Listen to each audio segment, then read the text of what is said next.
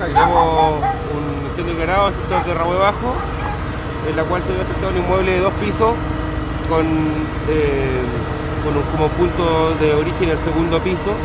Lamentablemente y nuevamente eh, tenemos un segundo incendio en la ciudad y tenemos dos víctimas fatales, eh, de las cuales serían dos, dos ancianos, un matrimonio, según información entregada, los cuales fueron, se encontraba uno fallecido ya en el segundo piso,